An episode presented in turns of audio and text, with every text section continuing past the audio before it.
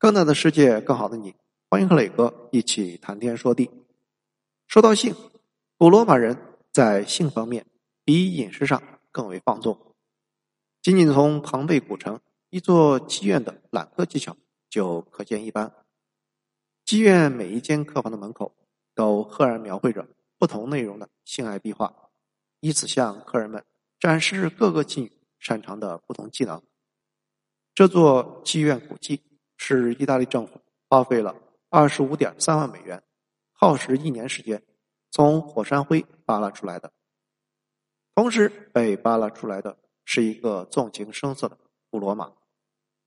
罗马人的性放纵在神明面前都不加收敛，反而变本加厉。历史学家描绘了帝国时代罗马人的乱象。你们想知道为什么当一些妇女经过贞洁庙时会讲粗话和做淫荡的姿势吗？因为这里是他们每天夜里自我发泄的地方。他们甚至把尿撒在女神身上，他们把一根阴茎系在神像上，然后轮流骑它。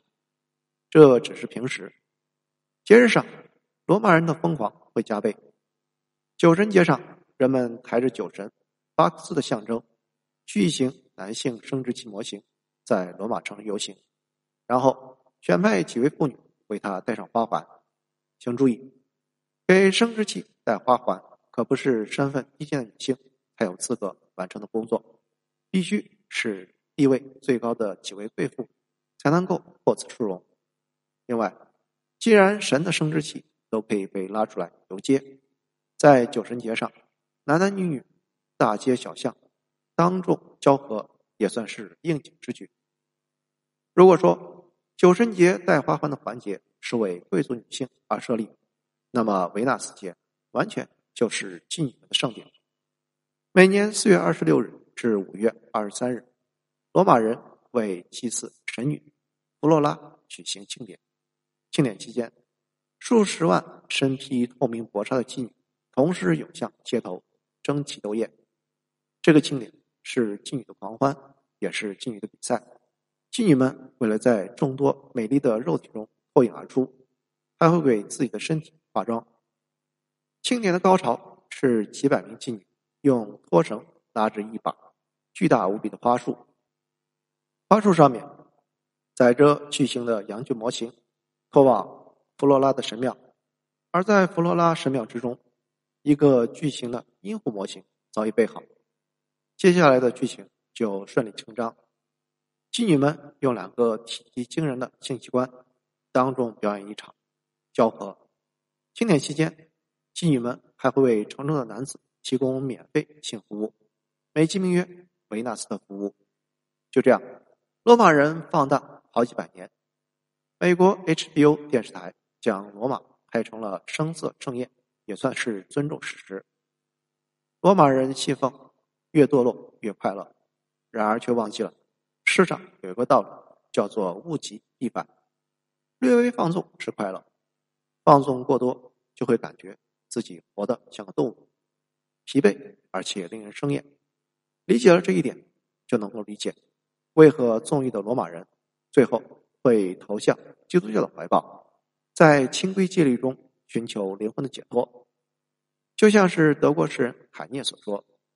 在罗马人的世界里，肉身已经变得如此肆无忌惮，看来需要基督教的纪律来使他就范。吃一顿特利马尔奇翁的盛宴之后，是需要一次基督教式的饥饿疗法。古罗马诗人赫拉斯在他的讽刺诗中表示：“男人与其追求良家妇女，倒不如追求酒吧女人，因为普通罗马妇女穿着长袍。”仅有脸部暴露在外，其他部分被长袍所遮盖，谁也无法判断好歹。妓女则不同，她们穿着透明的长内衣，身材比例一目了然。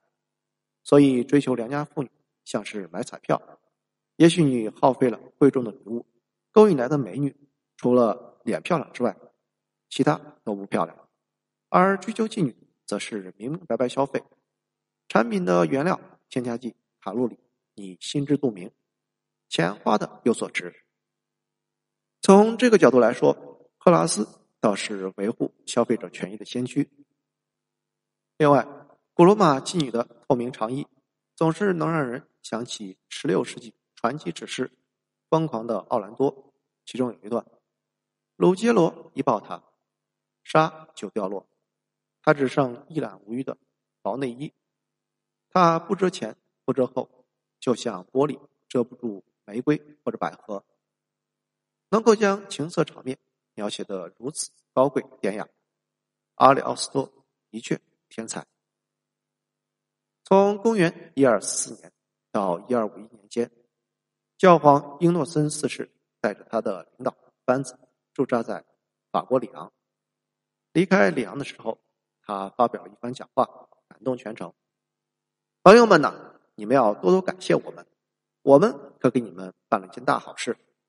我们来里昂的时候，这里有三家妓院，而现在当我们离去，只剩下一家妓院，一家囊括了全城，从东门直到西门的大妓院。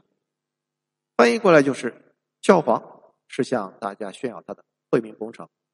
我把整个里昂都变成了红灯区，我很厉害吧？这话从高级的神职人员嘴中说出，真是别有一番风味。恋爱中的男女智商并不低下，情书加密的手段堪比美国联邦调查局。十二世纪的欧洲，男女经常用蜡板传情，一方将情话刻在一块小小的蜡板上，让仆人将蜡板送交另一方，另一方收信阅读之后，用蜡烛烤化蜡板，将情话抹去，随即给平整如新的蜡板刻上回信。命仆人送还，仆人不识字，蜡板烤化之后没了痕迹，无人泄露心中的秘密，只是有点可惜，无数思念和缠绵就这样被轻易抹去。蜡板传情最重要的一环是跑腿的仆人，但是如果没有仆人，又该如何传信？不必担心，中世纪的欧洲只有极少数人能接受教育，识字率。低于百分之一，社会上识字的，而且会写信的，都是非富即贵，绝对不会缺少仆人。如果你没有仆人，基本上你也不太可能识字，也就写不了情书，又何苦担心缺少传递情书的途径？还是担心一下明年庄稼的收成吧。在十五世纪末，威尼斯出台了一项奇妙的法令。要求所有的妓女必须在招揽顾客的窗口前袒胸露乳，将乳房暴露在阳光之下。难道是政府要帮助妓院提高营业额？并不是，只是为了鉴别同性恋。因为当时某些男同性恋为了躲避社会对于同性恋的惩罚，常常假扮成妓女，这样既可以藏匿身份，又可光明正大的与男子交往，一举两得。此举一出，假妓女无从遁形。想想真是可怜，政府不惜用如此荒谬的招数，要将他们赶尽杀绝。谢谢收听，欢迎评论、点赞和转发。